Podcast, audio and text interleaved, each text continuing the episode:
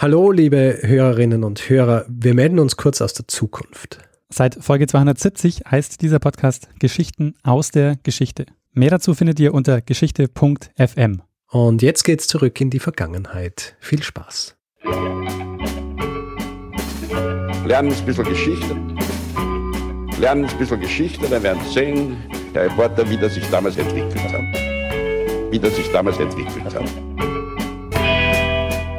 Hallo und herzlich willkommen bei Zeitsprung, Geschichten aus der Geschichte. Mein Name ist Richard. Und mein Name ist Daniel. Ja, und wir sind zwei Historiker, die sich Woche für Woche eine Geschichte aus der Geschichte erzählen, immer abwechselnd und immer so, dass der eine nie weiß, was der andere ihm erzählen wird. Ein Konzept, das dafür sorgt, dass diese ganze Sache hier immer etwas frisch bleibt. Was meinst du? es ähm, ja eine, eine gewisse, dass keine Routine eintritt. Absolut, ja? genau. Also das äh, kann man wirklich sagen. Ich meine, wir, wir machen das Ganze jetzt schon relativ routiniert, aber es, äh, es, es gibt keine Routine per se. Das stimmt. Also 224 Mal äh, gibt es wirklich eine Überraschung. Bislang. So ist es. Ja, ungefähr. Give or take. Ähm, ich meine, wir haben ja auch Bonusfolgen, ja. Ja, stimmt. Ähm, äh, ja, darf man nicht vergessen. Jedenfalls, du nimmst es schon vorweg, Daniel, wir sind bei Folge 224 angelangt und ähm, den Gesetzen der Mathematik folgend bedeutet das, dass im, in der vorigen Woche war es Folge 223. Und weißt du noch, was Folge 223 war? Ja, du hast äh, letzte Woche über ein Essen gesprochen, äh, das äh, mit Japan verbunden wird, ja. nämlich äh, Ramen. Ja. Und so hast uns erzählt, äh, wie Rahmen mit Japan, also ja, mit der Transformation Japans äh, verbunden wird. So ist es. Ähm, eine, eine Sache noch, jemand hat auf Facebook kommentiert und zu Recht, oh oh. Dass, dass eigentlich das, das Flying Spaghetti Monster auch noch er, erwähnt werden hätte müssen ja, in dem Ganzen. Du kennst natürlich das Flying Spaghetti Monster, oder? Ja, ja, aber erklär mal die Geschichte. Diese, diese Mock Religion. Ist im Grunde äh, ist eine Fake-Religion, die eingeführt worden ist von jemandem in Kansas, glaube ich, weil es darum gegangen ist, dass ähm, er diese Religion als Religion beim Kansas School Board anmelden wollte, um ähm, quasi seine eigenen Lehren, so wie äh, die christlichen Fundamentalisten dort die Evolutionslehre quasi überdecken wollten durch ihre eigene Kreationistenlehre, wollte er seine eigene Lehre auch vertreten lassen in den Schulen und war halt im Grund dazu gedacht, um darauf hinzuweisen, dass es völlig absurd ist, nur weil es eine Religionsgemeinschaft ist, hier ähm, alternative Lehren anzubieten. Jedenfalls, ähm, das Ganze ist erfolgreicher geworden als erwartet und ähm, am ganzen Globus gibt es viele Anhänger des Flying Spaghetti Monsters und Genau, was ist die Verbindung zu Rahmen? die Verbindung zu Rahmen ist, dass jede, äh, jedes Gebet an das Flying Spaghetti Monster wird statt mit Amen mit Rahmen beendet. also ja, so viel dazu. Ich bin, ich bin selber auch äh, Flying Spaghetti Monster Anhänger. Da ist man aber nicht Pastafarian. Doch, das sind Pastafarians. Ja, okay. Ja. ja. Ähm, so viel dazu. so viel zur, zur Rahmenfolge der letzten Woche. Deswegen äh, denke ich, ist es jetzt ganz gut, dass wir in die dieswöchige Wo Woche springen. Ha, dieswöchige Woche, ist völlig falsch. Dass wir einfach in die Folge springen, die gerade stattfindet. Also wir haben den Rahmen gesetzt, ja, und Ja, wir haben den Rahmen gesetzt. Deswegen, Daniel, frage ich dich, was für eine Geschichte wirst du mir und unserem Publikum heute erzählen? Ja, Richard, in dieser Folge ähm, geht es mal wieder um Medizingeschichte. Und zwar sprechen wir heute über die erste weltweit, also fast weltweit, äh, aber jedenfalls die größte Impfkampagne, die es äh, gab, die äh, nämlich über mehrere hin Kontinente hinweg ging. Okay. Und wir sprechen darüber, wie und warum 22 spanische Waisenkinder diese Impfaktion erst möglich gemacht haben. Oh, sehr gut. Du ähm, nickst schon so wissend. Nein, nick nicht wissend. Es ist so, seit Jahr und Tag habe ich vor, eine Folge über das Impfen zu machen. Ah, okay. Und ähm, bin bisher nicht dazu gekommen und äh, hätte so gern gemacht. Aber ja, damit hast du mir diese Entscheidung höchstwahrscheinlich abgenommen, weil zwei Folgen übers Impfen. Äh, kennst du die Geschichte um diese große erste Impfkampagne? Nein. Also glaube ich nicht. Sehr gut. Ähm, diese Krankheit, äh, um die es geht, äh, die gilt heute als ausgerottet, äh, war aber in der Menschheitsgeschichte eine der tödlichsten Krankheiten. Ähm, Wir haben viele Berichte über Epidemien und ähm, bei diesen Epidemien sind eben große Teile der Bevölkerung gestorben. Und so weiß wahrscheinlich längst, um welche Krankheit es geht. Ist es, ist es eine Krankheit, die erst vor 20 Jahren offiziell ausgerottet worden ist? Ja, genau. Ja. Da habe ich gerade vor kurzem gelesen, aber ich habe vergessen, was es für eine Krankheit war. äh, es sind die Pocken. Ah, Pocken. Äh, Pocken, auch Blattern genannt. Ähm, lateinisch Variola oder ähm, auf Englisch Smallpox. Mhm. Ähm, eine Infektionskrankheit ausgelöst durch die Pockenviren ist hoch ansteckend und mit einer hohen Mortalitätsrate. Also Leute, die sich anstecken, ähm, haben eine äh, hohe Wahrscheinlichkeit, ähm, auch daran zu sterben. Und äh, die, die die Krankheit überlebt haben, bei vielen ähm, bleiben oft Narben zurück. Ähm, Blindheit war auch eine häufige Folge der Pocken. Ähm, und Pocken, äh, es ist sehr charakteristisch. Ähm, man, es gibt so Pockenbeulen und diese, diese Beulen, die werden, äh, die füllen sich so mit Eiter und platzen dann irgendwann auf. Ähm, und da, darauf entstehen diese, diese Pockennarben. Ähm, und weil ich gesagt habe, äh, die Krankheit gibt es heute nicht mehr, du hast ja auch schon gesagt, ähm, dass, ähm, dass es so vor um 20 Jahren war. Am 8. Mai 1980 hat die WHO offiziell die Pocken für ausgerottet erklärt. Und es gibt noch zwei Labore, an denen Pockenviren lagern, also zwei Labore, die offiziell Pockenviren lagern. Es gibt offenbar oder es gibt wahrscheinlich noch mehr, die, von denen wir aber quasi nicht wissen. Äh, nämlich ein Forschungszentrum der US-Seuchenbehörde in Atlanta hat noch äh, offiziell Pockenviren lagernd und äh, die russische Seuchenbehörde, die bei Novosibirsk ist, die hat auch noch ähm, Pockenviren lagernd. Das Thema dieser Folge ist aber eine besondere Impfaktion. Ähm, diese Impfaktion ähm, ist deshalb besonders, weil sie sehr früh stattfand. Also unsere Geschichte beginnt im Jahr 1803. Und es ist eine Zeit, in der die Medizin und die Wissenschaft äh, noch gar nicht gewusst hat oder noch nicht wissen konnte, wie Krankheiten überhaupt funktionieren. Also, dass diese äh, Pocken äh, über Viren übertragen werden, wie das funktioniert, das war noch nicht bekannt. Mhm.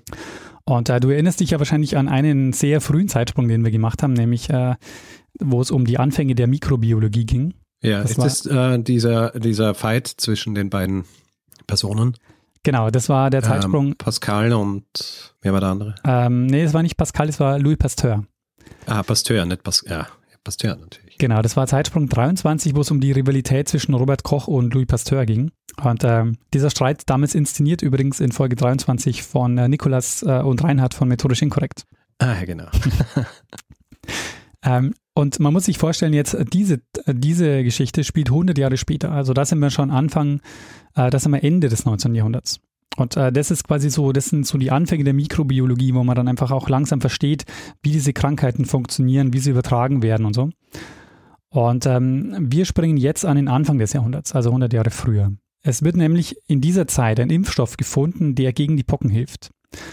Und äh, zu, den Mediz äh, zu der Zeit ist den Medizinern ähm, noch überhaupt nicht klar, warum das funktioniert, aber es ist egal, weil sie haben trotzdem ja eine Lösung für eine der tödlichsten Krankheiten, die so im Umlauf sind. Äh, kenn, du, kennst du die Geschichte, wie und wann die Pockenimpfung entdeckt wurde? Nein. Vor der echten Impfung äh, gab es bereits eine Impftechnik, die schon seit vielen äh, Jahrhunderten in Gebrauch war, nämlich die sogenannte ähm, Variolation. Ähm, bei den Pocken ist es so, dass man so ähm, Pusteln äh, bildet und in diesen Pusteln bildet sich dann Flüssigkeit.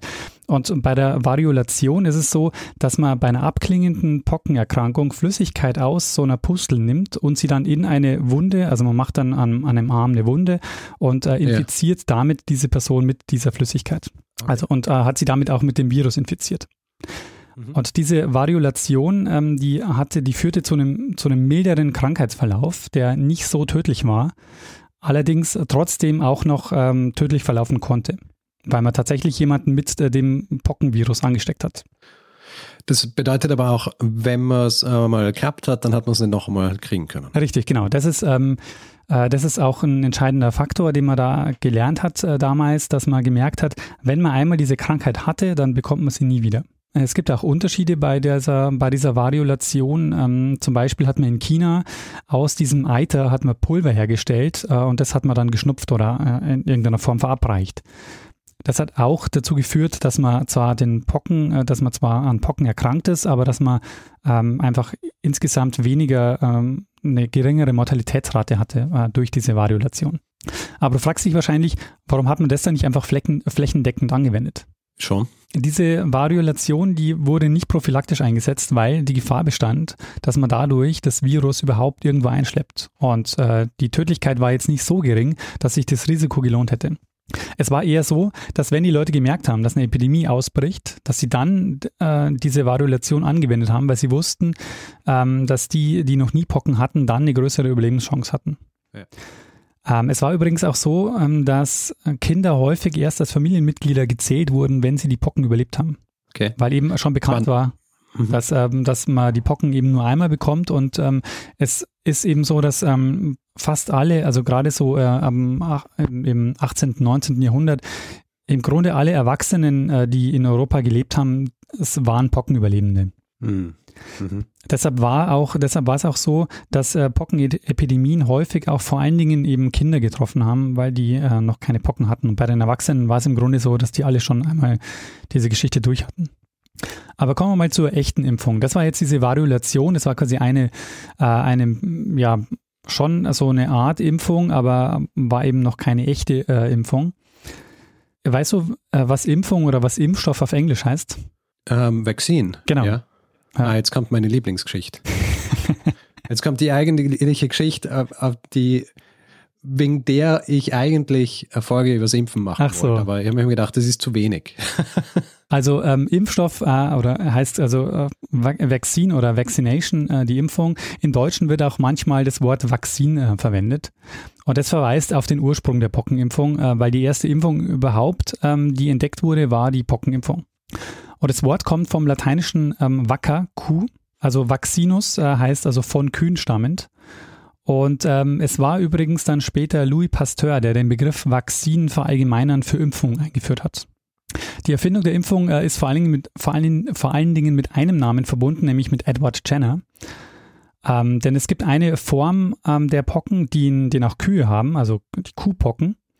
Und ähm, die Geschichte ist die, wenn sich Milchmädchen beim Melken äh, mit dem Kuhpockenvirus infiziert haben, wenn sie zum Beispiel eine Wunde am Finger hatten oder so äh, und dann mit dem Pockenvirus, äh, mit dem Kuhpockenvirus in Kontakt gekommen sind, dann haben sie zwar auch Pockenpusteln entwickelt, aber dieser Krankheitsverlauf, der war sehr mild und nicht tödlich und vor allen Dingen, wer das einmal durch hatte, der hat sich nicht mehr mit den Menschenpocken infiziert, war also immun.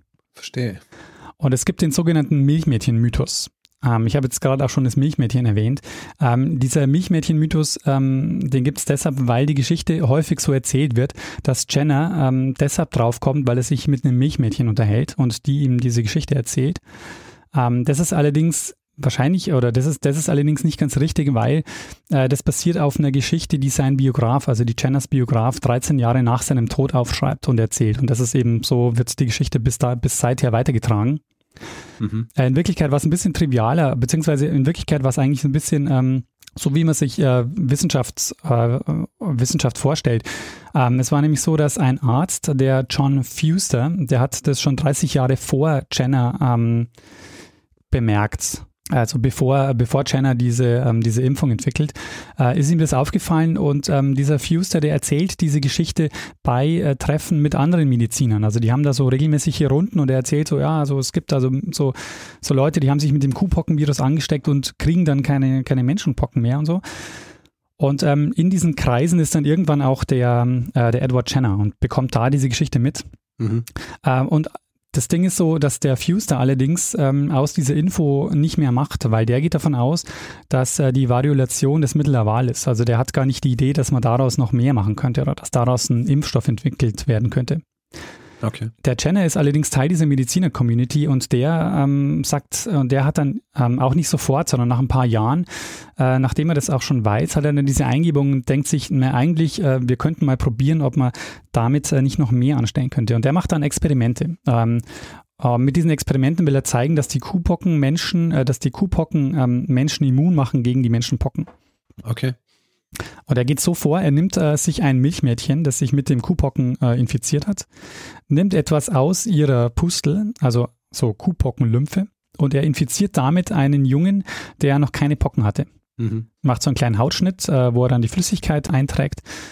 Und ähm, das war quasi die erste Impfung überhaupt. Noch weiß er das aber gar nicht, ähm, weil jetzt, äh, jetzt ist quasi der entscheidende Punkt, er muss jetzt diesen Jungen mit Menschenpocken infizieren, um zu testen, ob es auch wirklich funktioniert. Mhm. Äh, er macht es und es äh, funktioniert. Tatsächlich, sieh da, das Experiment äh, gelingt, der Junge wird nicht krank. Jetzt hat er einen, äh, den ersten Schritt quasi bestätigt. Er hat jetzt ähm, gezeigt, dass man mit dem Q-Virus, dass man den ähm, auf den Menschen übertragen kann und dass der Mensch dadurch, ähm, dass die Menschen dadurch immun sind gegen die Menschenpocken. Das würde jetzt aber bedeuten, dass man im Grunde alle Leute mit dem Q-Pocken-Virus infizieren muss. Und deshalb hat er jetzt noch ein weiteres Experiment gemacht, weil ähm, jetzt quasi wäre die Frage, ob man vielleicht diesen Kuhpockenvirus nicht nur von Kuh zum Mensch übertragen kann, sondern vielleicht kann man den sogar auch von Mensch zu Mensch übertragen. Im März 1798 startet er dann, indem er eine Person mit Kuhpocken infiziert, ähm, also direkt von der Kuh. Zwölf Tage später entnimmt er dann von den Pusteln des Jungen Flüssigkeit, überträgt es an einen anderen Jungen und macht das dann fünfmal weiter. Also von den Pusteln überträgt das wieder ähm, auf einen anderen Jungen und so geht er quasi äh, fünf Kettenglieder weiter, um zu testen, wie lange das funktioniert. Mhm. Und er stellt fest, das klappt. Er kann damit tatsächlich diesen Virus von Mensch zu Mensch auch übertragen und muss nicht nur den Weg von der Kuh zum Menschen gehen. Ja.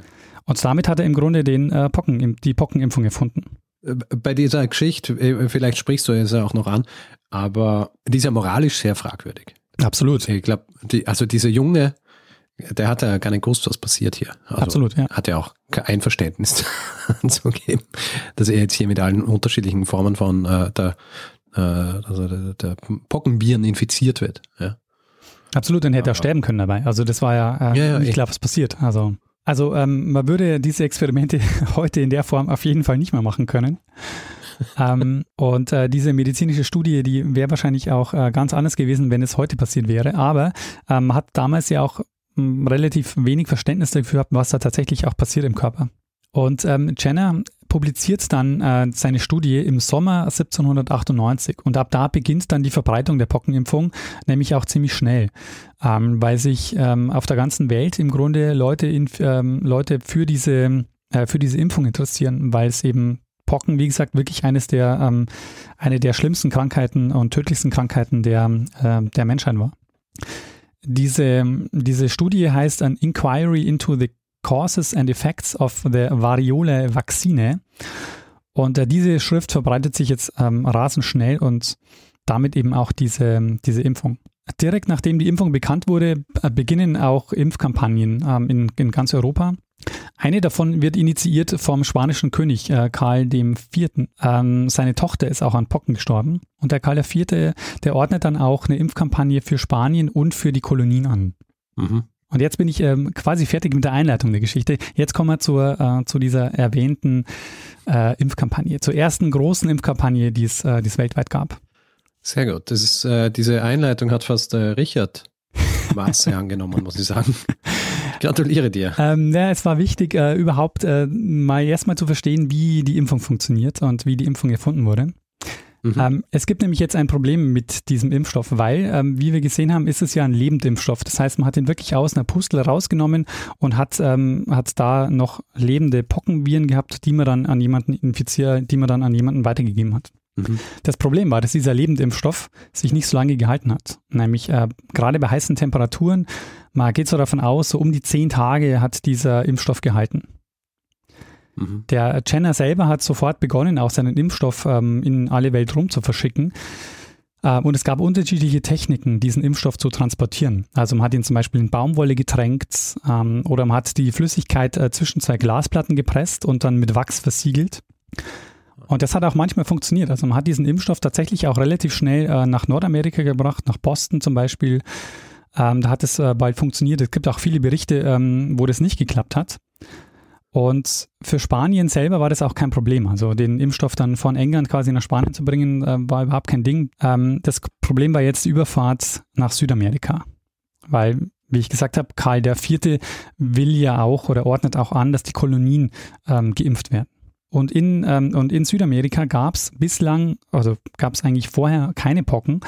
Das ist eine Krankheit, die mit den Kolonisatoren kam und die dort besonders tödlich war weil, äh, wie ich vorhin auch schon erzählt habe, in, in Europa war es so, dass die meisten Erwachsenen die Krankheit schon mal hatten. Das heißt, bei einer Epidemie waren vor allen Dingen äh, Kinder betroffen. Mhm. In äh, Südamerika war das anders, weil da war die komplette Bevölkerung äh, hatte noch keine Pocken. Das heißt, wenn da die Pocken, im, äh, wenn da die Pocken äh, ausgebrochen sind, dann war die ähm, unfassbar tödlich. Da hat es ähm, große Teile der Bevölkerung ähm, dahin gerafft. Mhm. Und Ende des ähm, 18. Jahrhunderts kam es in Südamerika wieder zu einem großen Ausbruch der Pocken. Und ähm, da kommen dann eben auch Hilferufe nach Spanien, wo es heißt so, hey, bitte könnt ihr uns ähm, nicht helfen, es gibt doch jetzt auch einen Impfstoff. Und äh, das ist eben auch der Grund, warum dann Karl der Vierte diese Impfaktion auch startet. Und ähm, diese Impfaktion heißt offiziell, ähm, dieser Name der Expedition heißt Real Expedición Philantropica de la Vacuna. Und die Idee war es, äh, dass man äh, vor Ort nicht nur die Leute impft, sondern dass man dauerhaft sicherstellt, dass dort auch geimpft werden kann. Das heißt, man musste den Impfstoff nicht nur dorthin bringen, sondern man musste vor Ort Leute ausbilden, die diese Impfung machen, die den Impfstoff dann auch lebend halten. Ähm, und äh, dafür hat man dann sogenannte Vaccination Boards eingerichtet. Also man hat einfach Orte geschaffen, an denen Leute ausgebildet waren und die auch sichergestellt haben, dass diese Impfung auch weiter betrieben werden kann. Mhm. Als Leiter der Expedition wurde der Francisco Javier de Balmis ähm, ausges ausgesucht. Und äh, deshalb ist auch oft von der Balmis-Expedition äh, die Rede. Also wir sprechen heute eigentlich über die Balmis-Expedition. Mhm. Dieser Balmis war ein Arzt, ähm, der insofern ideal, die Idealbesetzung war, weil er längere Zeit in Südamerika verbracht hat und äh, dann zurück in Spanien wurde er dann Arzt von Karl IV. Äh, wichtig für diese Gruppe, für diese Expeditionsgruppe war dann auch noch der ähm, Josep Salvani. Ähm, der war auch Mediziner und der war auch Teil dieser Expeditionsgruppe. Aha. Und wenn man jetzt davon ausgeht, dass dieser Impfstoff zehn Tage hält und ähm, wir wissen auch aus einigen Folgen, die du gemacht hast, dass die Überfahrt mit dem Schiff über den Atlantik höchstwahrscheinlich deutlich länger gedauert hat als zehn Tage. Mhm weil man auch nicht sicher sein konnte, wie die Wind- und Wetterverhältnisse sind, konnte die Fahrt ja mal kürzer, mal länger dauern. Mhm. Ähm, so war das große Problem dieser, dieser Kampagne jetzt die Frage, wie kriegen wir jetzt einen Impfstoff nach Südamerika? Mhm. Und äh, hast du eine Idee, was sie gemacht haben? Ähm, vielleicht haben sie einfach Kühe rübergeschickt. Ähm, ich weiß nicht, ob das geklappt hätte. Ähm, äh, sie haben sich für einen anderen Weg entschieden. Okay. Äh, ein Weg, der so einfach wie genial war, allerdings ähm, wie auch diese Impfung, die Jenner macht, auch hier ethisch ein bisschen fragwürdig, aber erfolgreich. Sie haben nämlich eine Gruppe ungeimpfter Personen an Bord genommen. Zwei wurden mit dem Kuhpockenvirus infiziert und von der Gruppe getrennt. Nach Abklingen der Krankheit hat man die Flüssigkeit äh, aus den Pockenpusteln genommen und hat zwei weitere Personen infiziert indem er die Flüssigkeit eben wieder in die Wunde am Arm gegeben hat. Und so hat man den Impfschutz von Person zu Person weitergegeben. Und zwar immer an zwei, um sicher zu gehen, ähm, falls es einmal nicht geklappt hätte bei einer Person, dass man eben auch mhm. immer einen Ersatz hat. Huh.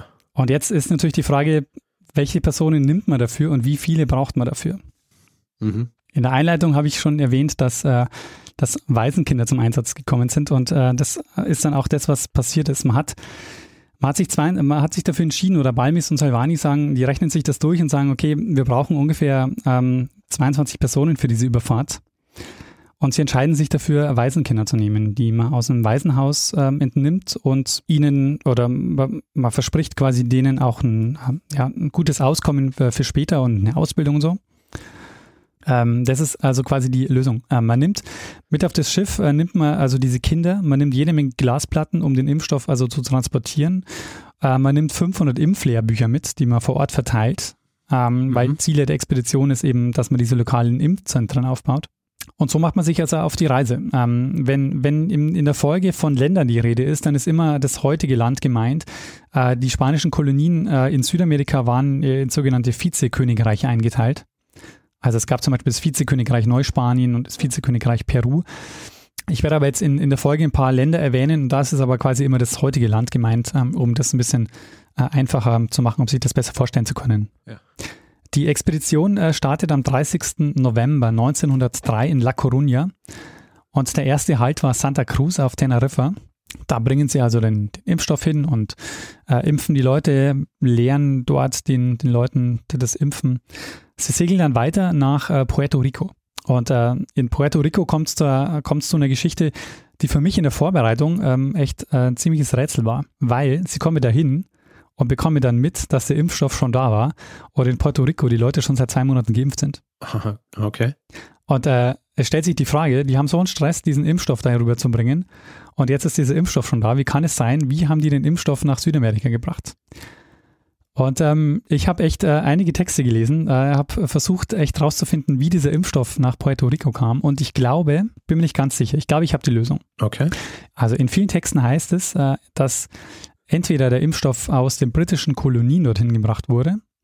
Äh, Im Wikipedia-Eintrag heißt es, dass der Impfstoff von der dänischen Kolonie ähm, St. Thomas ähm, gekommen ist. Das sind die heutigen ähm, US Virgin Islands. Mhm. Ähm, beide Erklärungen lassen aber trotzdem noch offen, wie der Impfstoff dann dorthin gekommen ist. Weil, wie wir wissen, der hält nur zehn Tage. Ja. Ähm, und das Ding, wie der nach Puerto Rico kommt, ähm, ist, ähm, ist vermutlich so, dass ein Mediziner in Puerto Rico, äh, der hat von Jenners Impfung erfahren. Ähm, und der, war der Francisco Olla. Und der schreibt äh, einem Arzt in St. Thomas äh, und der schickt ihm den Impfstoff getränkt in Baumwolle und äh, das funktioniert erstmal nicht und dann fragt er nochmal nach und dann schickt er diesen Impfstoff nochmal in Glasscheiben, ähm, so gepresst mit so Wachs versiegelt und das klappt dann. Und ähm, die Frage, wie der Impfstoff dorthin gekommen ist, ist ähm, vermutlich mit dem Militär passiert, weil und jetzt kommt diese Geschichte, warum quasi Dänisch und Britisch äh, eigentlich richtig ist. Und denn ähm, St. Thomas war nämlich 1801 und 1802 von den Briten besetzt. Und in der britischen Armee galt Impfpflicht ab 1802. Also die mussten sich äh, dort mit Pocken impfen. Das heißt, es mhm. könnte sein, dass die diese Kette quasi ähm, über, das, äh, über das Militär gelöst haben. Also quasi haben sich quasi gegenseitig alle geimpft und hatten so den, den Impfstoff dann lebend bis dorthin gebracht. Ja. Äh, das war die Vermutung, die ich in einem Aufsatz gelesen habe, die erscheint mir auch relativ logisch. Ähm, und das war eben der Grund, warum es äh, in Puerto Rico schon diese Impfung äh, gegeben hat. Ähm, es war auch so, dass der, dass der, ähm, der erste, das erste Land, wo, äh, wo Jenner den Impfstoff hingeschickt hat, war Neufundland übrigens. Ähm, dort ähm, hat es auch geklappt. Und auch Nordamerika habe ich schon erwähnt, Boston war recht früh und der US-Präsident ähm, Jefferson hat unter anderem auch dafür gesorgt, dass der Impfstoff nach Washington gekommen ist und sich von dort auch bis New York verbreitet hat. Mhm. Jedenfalls. Ähm, das Ziel war ja ähm, dieser Expedition, von der ich jetzt äh, berichte, von der Balmis-Expedition, dass dort nicht nur äh, Leute geimpft werden, sondern dass man dort auch Impfzentren aufbaut, um den Impfstoff dort lebendig zu halten, um ähm, nicht nur die Küstenstädte eben mit dem Impfstoff zu versorgen, sondern dass es auch wirklich ins Landesinnere geht und dass sich dieses Wissen auch weiterträgt. Und ähm, das machen die dann, also von Puerto Rico aus ziehen die dann, äh, ziehen sie dann weiter. Ähm, sie kommen als nächstes nach Venezuela und äh, in Venezuela teilen sie dann eine Expeditionsgruppe. Das heißt, die eine Gruppe, Balmis, fährt äh, mit dem Schiff weiter nach Kuba und von dort weiter nach Mexiko. Das ist wiederum die Kurzfassung. Es gibt natürlich noch weitere Zwischenhalte und so. Ähm, und in Mexiko endet dann die offizielle äh, Mission. Das Schiff, die Maria Pita, fährt zurück nach Spanien. Balmis macht aber weiter ähm, er bleibt äh, in Mexiko, rekrutiert in Mexiko 26 mexikanische Kinder und macht jetzt dasselbe, was er quasi vorher von Spanien aus nach Südamerika gemacht hat, von Mexiko aus. Nämlich mit diesen äh, mexikanischen Kindern startet er jetzt äh, von der Atlantiktour, macht er jetzt quasi eine Pazifiktour. Ähm, er startet von Mexiko aus äh, Richtung äh, Philippinen. Äh, sie erreichen dann Manila, ziehen weiter nach Macau. Das war eine portugiesische Enklave zu der Zeit in China. Und von dort ziehen sie dann nach Kanton und bringen den Impfstoff dann letztendlich oder schließlich auch nach China. Und äh, so quasi ist dieser, dieser, dieser Weg, ähm, deshalb habe ich auch davon gesprochen, dass diese Impfkampagne mehr oder weniger quasi so, so einen weltweiten Charakter hatte, weil es, ähm, mehrere Kontinente auch umfasst hat. Mhm. Und äh, nachdem er den, äh, den Impfstoff in China verbreitet hat, äh, fährt äh, Balmis zurück nach Lissabon, wo er dann 1806 ankommt und ähm, sein Teil oder dieser Teil der Expedition ist damit abgeschlossen. Aber es gibt ja noch den zweiten Teil, nämlich diese Salvani-Gruppe. Mhm. Der Salvani, der zieht äh, von ähm, Venezuela weiter ins Landesinnere, ähm, nämlich Richtung Kolumbien, also ins ähm, sogenannte Vizekönigreich Peru, also von Venezuela nach Panama, Kolumbien, Ecuador, Peru, Chile, Bolivien, also wirklich so die, macht so die große Runde. Und er war auch viel, viel länger unterwegs als Balmis. Also ähm, Salvani war bis 1810 in, äh, unterwegs. 1810 endet ähm, Salvanis Expedition deshalb, weil er in Bolivien stirbt. Hm. Ähm, schlussendlich nach ähm, sieben Jahren Reise, also er ist 1803 ähm, mit losgefahren, 1810 stirbt er also in Bolivien und damit endet quasi diese Impfaktion. Äh, insgesamt, äh, so wie ich das jetzt beschrieben habe, ähm, äh, ist diese, verläuft diese Impfaktion natürlich nicht so konfliktfrei. Es war nicht so, dass die Leute überall, wo die hingekommen sind, so gesagt haben, juhu, ähm, hier, äh, wir wollen uns impfen lassen, sondern es war schon wirklich auch sehr viel Überzeugungsarbeit notwendig. Ähm, es, gab, es hat lokale Unterstützung gebraucht, also entweder die dortigen Machthaber oder die Kirche zum Beispiel hat es auch unterstützt. Aber äh, man muss sagen, diese Impfaktion äh, war die erste große Impfaktion, die äh, geschätzt 1,5 Millionen Menschen wurden da ähm, vermutlich geimpft. Und vor allen Dingen, es wurde ganz viel Wissen verbreitet äh, und es wurden ganz viele ähm, ja, Personen offiziell beauftragt, äh, es wurden ausgebildet äh, und hatte damit eben auch einen nachhaltigen Effekt. Mhm. Äh, und entscheidend war quasi, dass man im, im Gegensatz zu anderen Aktionen, äh, die dann auch gelaufen sind, diesen Impfstoff wirklich auch ins Landesinnere verbreiten konnte und nicht nur die größeren Küstenstädte damit versorgt hat. Mhm. Du fragst dich jetzt vielleicht, was ist mit den Kindern passiert, die den Impfstoff über den Atlantik gebracht haben? Diese 22 ja. Waisenkinder, die das überhaupt erst möglich gemacht haben. Mhm. Was ist mit denen? Die Antwort ist, wir wissen es nicht. Danke. Ja. Danke, Daniel. Baust hier diese Frage groß auf und dann. Äh. Es gibt viele Geschichten über die. Ähm, dass sie, äh, die einen sagen, sie sind in Südamerika geblieben, die anderen sagen, sie sind zurück nach Spanien gekommen.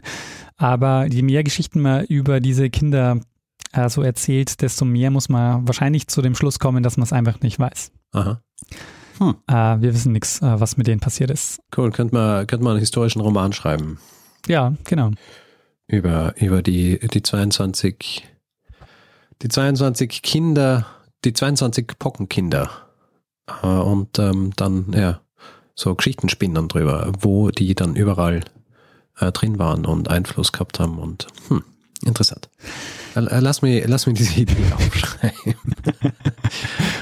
ja, sehr gut.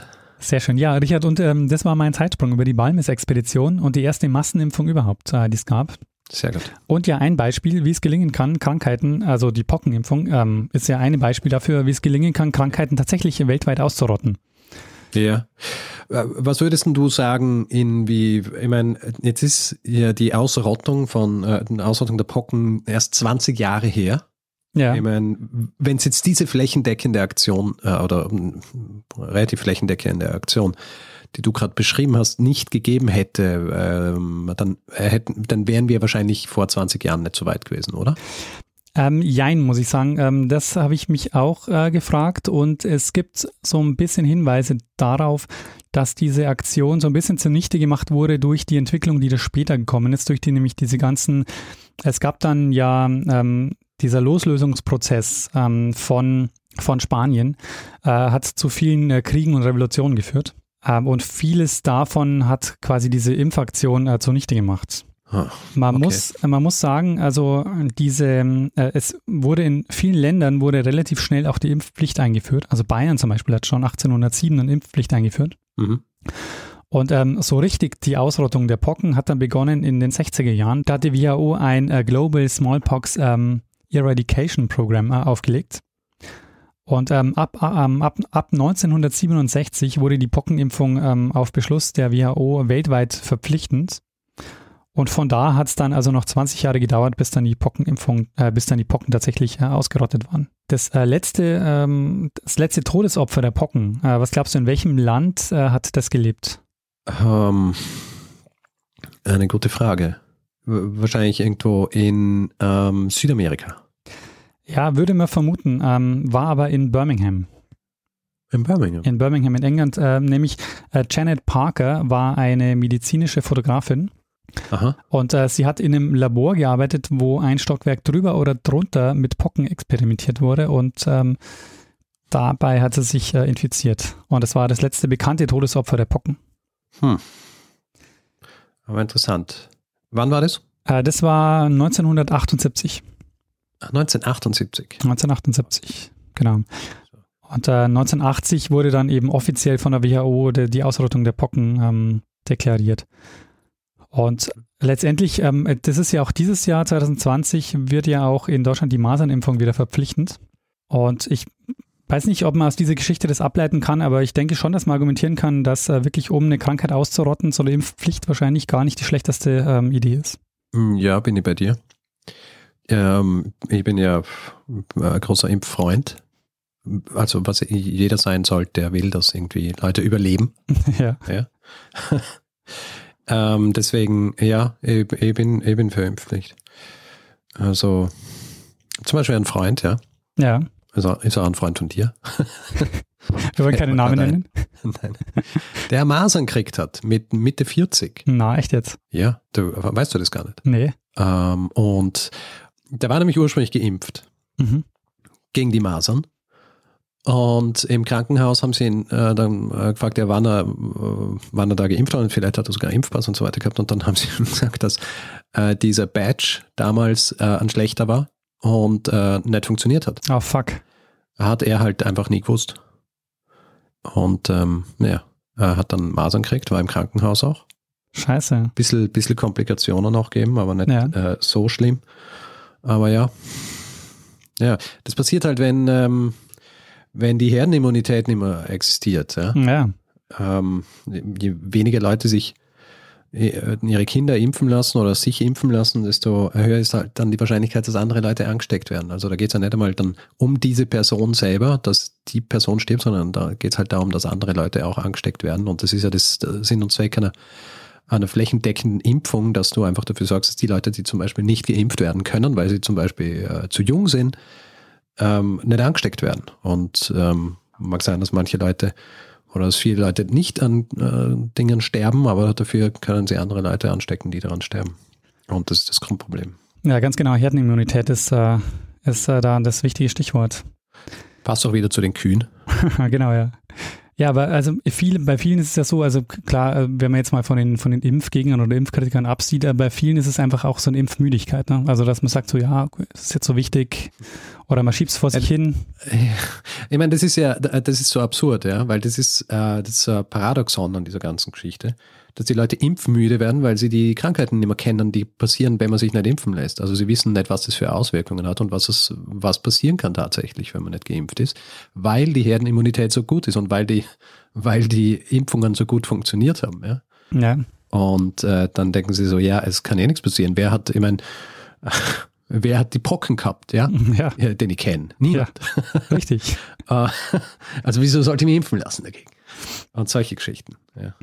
Ähm, es ist tatsächlich so, dass ähm, seit 9-11 ähm, ganz viel Pockenimpfstoff auch äh, eingelagert wird, weil man Angst hat davor, dass äh, Pocken als äh, Biowaffe verwendet werden.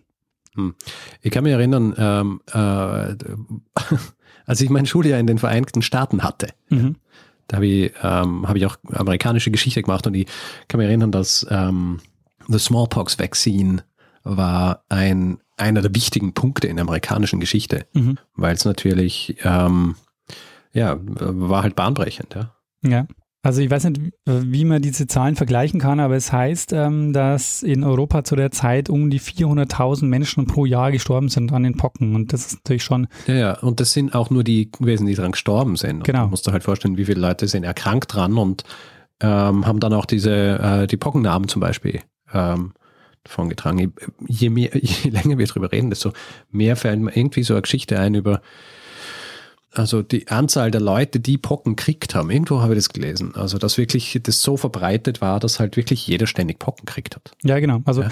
ich glaube auch, dass so ziemlich alle Erwachsenen, die es in Europa quasi gegeben hat, zu einem gewissen Zeitraum äh, immer schon Pocken mal hatten. Ja. Deshalb eben Ja, und auch, auch wirklich, und durch alle Schichten auch. Genau, also ja. Auch, auch Adlige, Könige, Königinnen und, und Prinzessinnen. Und ich habe irgend so eine Geschichte im Kopf von irgendeiner Prinzessin, die Ja. Pocken gekriegt hat. Ähm, zwei Kinder von Maria Theresia sind gestorben an den Pocken. also ja, eben. Äh, ziemlich flächendeckend. Von daher, ja, gut, dass es ausgerottet ist. Genau, ja, gut, dass es ausgerottet ist. So als, als Fazit dieser Folge. Und ähm, also spannend an der Geschichte fand ich jetzt wirklich, dass man nach, ähm, dass man nach, nach fünf Jahren, nachdem dieser Impfstoff gefunden wird, schon ähm, diese, diese ja quasi weltweite, also es ist nicht ganz weltweit, aber halt zumindest ähm, sehr groß angelegte Impfaktion macht, äh, dass man sagt, man geht nicht Ja. nur in die Kolonien, sondern wirklich versucht auch dieses Wissen zu verbreiten, soweit es geht und bis, bis China gekommen ist. Schon äh, enorm. Mhm. Und hier finde ich ja eben auch das Faszinierende, dass sie ähm, diese, diese, diesen Impfstoff entwickelt haben, ohne dass sie wirklich gewusst haben, wie das Ganze funktioniert. Ja, Also es war einfach so praktische, ähm, praktische Medizin. will, ja. ganz also, genau, ja. Ja. Soweit äh, dazu, Richard. Ja, Daniel, hast du, äh, hast du einen Hinweis gekriegt ähm, oder ist das was, was du dir schon die ganze Zeit gedacht hast, dass du das mal machen musst? Äh, nee, diese Geschichte, die habe ich irgendwo mal aufgeschnappt, äh, von dieser Balmis-Expedition gelesen mhm. und mir gedacht, äh, das wäre doch mal was für den Zeitsprung. Hast du gedacht so, hm, ich habe ja da diesen Podcast. Wo es um Eventuell geht. kann ich das dort unterbringen. Richtig, ja. ja. Sehr gut. Hast du irgendeine spezifische Literatur verwendet dafür, die, äh, die erwähnenswert ist hier? Ähm, ich habe ganz ehrlich ähm, ganz viele unterschiedliche Bücher und Texte gelesen, weil ähm, man muss sagen, so die, die besten Texte waren auf Spanisch. Äh, da hatte ich mich äh, schwer getan. Mhm. Und äh, habe dann einige Bücher und Texte ähm, gelesen, die, ähm, ja, die, die ich jetzt so nicht unbedingt ähm, empfehlen kann, die halt so einfach so typische wissenschaftliche Texte sind. Aber es gibt ein Buch, ähm, das sehr interessant war zu lesen, äh, von dem ich aber hier nur einen ganz kleinen Teil mit reingenommen habe, nämlich den Anfang dieses Buches. Ähm, das Buch heißt ähm, The Vaccinators, ähm, Smallpox, Medical Knowledge and the Opening of Japan. Es war nämlich so, dass Japan mit eines der Länder war, wo der Impfstoff ähm, sehr spät erst ähm, quasi ins Land gelassen wurde. Ja. Ähm, warum wissen wir aus deinen Folgen? Äh, Japan hat sich über einige äh, Zeit sehr ähm, abgekapselt. Mhm. Und ähm, in diesem Buch beschreibt ähm, Anne Janetta, äh, wie der, also in der, der, erste Teil dieses Buchs beschreibt sie, wie dieses Wissen um ähm, den Pockenschutz ähm, sich, sich weltweit verbreitet und dann eben auch nach Japan kommt. Und äh, diesen ersten Teil habe ich quasi auch verwendet, um äh, zu verstehen, wie, dieser Impf, wie diese Impfungen eben auch sich ähm, verbreiten. Verstehe. Sehr gut. Ja, den zweiten Teil muss ich mal, also diese wieder quasi nach Japan kommt, ist auch sehr spannend, aber den muss ich mir aufheben für einen weiteren Zeitsprung. Hoffe, äh, freue ich mich drauf. Kannst du auch einmal was über, kannst du noch mal was zu dem Thema machen, das ihr eigentlich machen wollt. Und kannst du auch einmal was über Japan machen. Sehr gut. Japan ähm, schreckt mich immer ein bisschen ab, weil ich äh, so schlecht in der Aussprache bin, beziehungsweise ich habe einfach keine Ahnung, wie man es ausspricht. Ah, ich habe ja, ich habe ja kurzzeitig Japanisch studiert, deswegen äh, habe ich gedacht, hey, ich habe für mich kein Problem, diese letzte Folge, die ich gemacht habe über Ramen, aber natürlich habe ich auch einen Hinweis bekommen von jemandem, äh, wie ich die Namen richtig aussprechen sollte. Also jetzt nicht äh, irgendwie so, wie ich es jetzt gerade dargestellt habe, dass sie sich beschwert oder so, nur als Hinweis. Ja. Ähm, weil es hat einen Namen geben. Ähm, weil oft, wo, wenn du ähm, so Namen hast, wo du zum Beispiel UD hast, ja, mhm. also äh, zum Beispiel, äh, genau, Kosuge war jetzt einer, den ich, und eigentlich äh, spricht man dieses U nicht richtig aus, sagt eher Koske. Mhm. Koske. Verstehe. Und ähm, hätte ich ehrlich gewusst, habe ich so nicht gemacht. Und ja, für die Zukunft weiß ich es und du jetzt auch. Also zum Beispiel Mazda, ja, ja, bin mir ziemlich sicher, dass man das Matsuda schreibt in, in der ursprünglichen, ähm, in der ursprünglichen Form. Ah, verstehe. Aber aussprechen tut man es dann eben Mazda. Mazda. Anyway. Äh, deswegen äh, muss sie nicht fürchten vor der Aussprache, weil äh, wir alle sprechen es falsch aus. Sehr schön. ähm, ja gut, Daniel, äh, in diesem Fall ähm, hast du deiner Geschichte noch irgendetwas hinzuzufügen oder sollen wir, äh, sollen wir einen, einen Feedback-Hinweis-Block machen? Na, mach mal den äh, Deckel zu uns, den Topf drauf. Topf drauf. Den Topf auf den Deckel. ja. Du, meinst den Hut drauf. Ja, Nehmen, oder den Vorhang ziehen wir den Hut, vorziehen wir den Hut für uns selber, dass wir es wieder mal geschafft haben, eine trotz widrigster Umstände eine Folge zu produzieren. Widrigster Umstände. Naja, ähm, weißt du, so, wir sind nicht am selben Ort. Ja. Wir müssen uns Zeitpunkte ausmachen. Oh, und ich habe zweimal verschoben. Das muss man auch sagen. Na, einmal hast du verschoben. und heute zeitlich. Ach so, ja, es passt. Na gut, äh, also äh, Feedback. Wer Feedback geben will zu dieser Folge oder zu anderen Folgen, kann es zum Beispiel auf unserer Website machen. Zeitsprung.fm ist die Adresse. Kann uns ein E-Mail schreiben, klassisch, feedback at zeitsprung.fm. Kann uns auch auf Twitter schreiben, da sind wir mit dem Account-Namen Zeitsprung FM. Persönlich sind wir auch dort ich jetzt Stormgrass, Daniel Ed Mestner, wobei ich in erster Linie Essensbilder poste, also für alle Leute, die ähm, sich erhoffen, dass sie da großartige Historische Dinge poste leider nicht. Ähm, auf Facebook sind wir auch, da, ist, da findet man uns unter zeitsprung.fm. Und wer uns bewerten will, Sterne vergeben etc., kann es zum Beispiel auf Apple Podcasts machen oder überall, wo man Podcasts bewerten oder äh, kann oder, oder Reviews schreiben, zum Beispiel auf panoptikum.io. Außerdem gibt es die Möglichkeit, uns finanziell zu unterstützen. Wir haben alle Hinweise, die ihr braucht, um uns ein bisschen was zukommen zu lassen, auf der Webseite zusammengefasst. Und wir würden uns wirklich sehr freuen, wenn ihr uns dabei helft, hier jede Woche eine Geschichte zu erzählen. Ähm, damit haltet ihr dieses äh, Programm am Leben und äh, nur dadurch ist quasi gewährleistet, dass wir auch dieses Programm so fahren können, wie wir es im Moment äh, fahren können.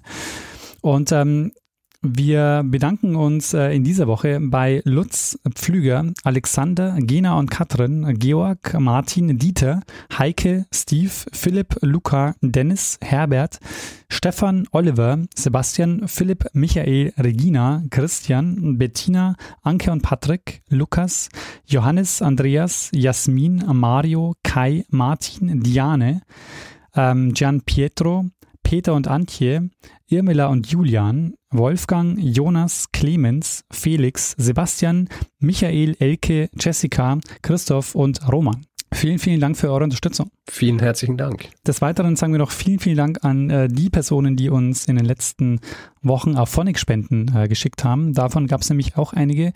Äh, vielen, vielen Dank dafür. Äh, die waren anonym, deshalb können wir da keinen Namen nennen. Doch, nee, es war nur eine. Ähm, ähm, Andrea und der Rest war anonym. Aber äh, vielen, vielen Dank, Andrea, und an alle die, äh, Anonymen. Ähm, ja, wir ähm, haben die Geschichte, Richard. Wir haben den Feedback-Hinweis-Blog. Wir haben uns bedankt bei unseren Hörerinnen und Hörern. Mhm. Ähm, was bleibt uns noch? Daniel, ich würde sagen, uns bleibt eigentlich das, was uns immer bleibt am Ende einer Folge, nämlich, dass wir einer Person das letzte Wort geben, die es immer hat. Bruno Kreisky lernen ein bisschen Geschichte. Lernen ein bisschen Geschichte, dann werden Sie sehen, Herr Reporter, wie das sich damals entwickelt hat. Wie das sich damals entwickelt hat. Okay. Sagst du äh, nur zur Info, äh, beziehungsweise, äh, ich meine, vielleicht willst du es einfach so durchziehen, aber weil es ist eigentlich das Virus und nicht der Virus. Man kann ja beides sagen, ne? Das oder der. Nein. Also man kann es sagen, aber das eine ist halt falsch. Nein, das ist nicht falsch. Sicher. Na? Das heißt nicht der Virus. Na? Lass mir mal den Duden hier aufmachen. Und ich, ich habe ja, den, hab ja den Duden hier. Dann befragen Sie mal den Duden. So, Virus. Das oder der? so, aha.